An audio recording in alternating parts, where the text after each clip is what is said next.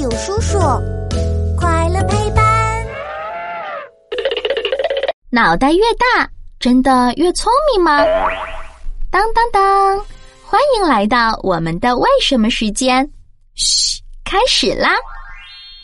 大头儿子，小头爸爸，一对好朋友，快乐父子俩。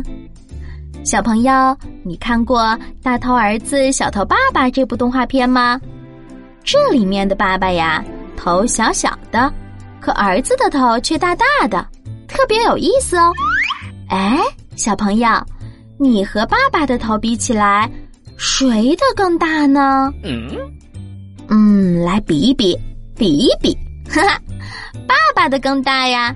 那是不是爸爸就更聪明呢？嘿嘿，不一定哦。不相信啊？那我们来分析分析。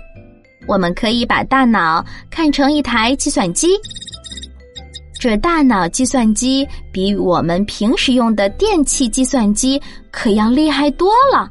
大脑计算机不仅可以给我们的身体发出运动指令，还能让我们学会语言来表达我们的想法，而且。就连我们开不开心、难不难过等情绪感受，也都是大脑来控制的哦。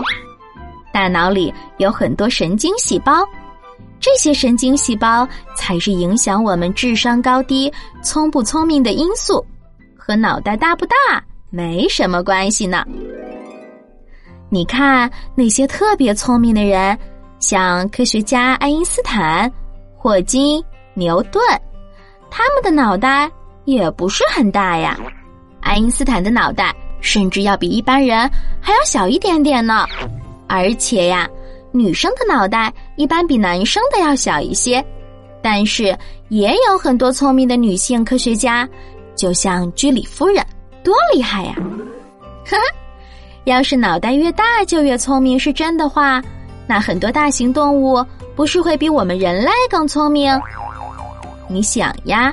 海里的鲸鱼多大呀？比如抹香鲸，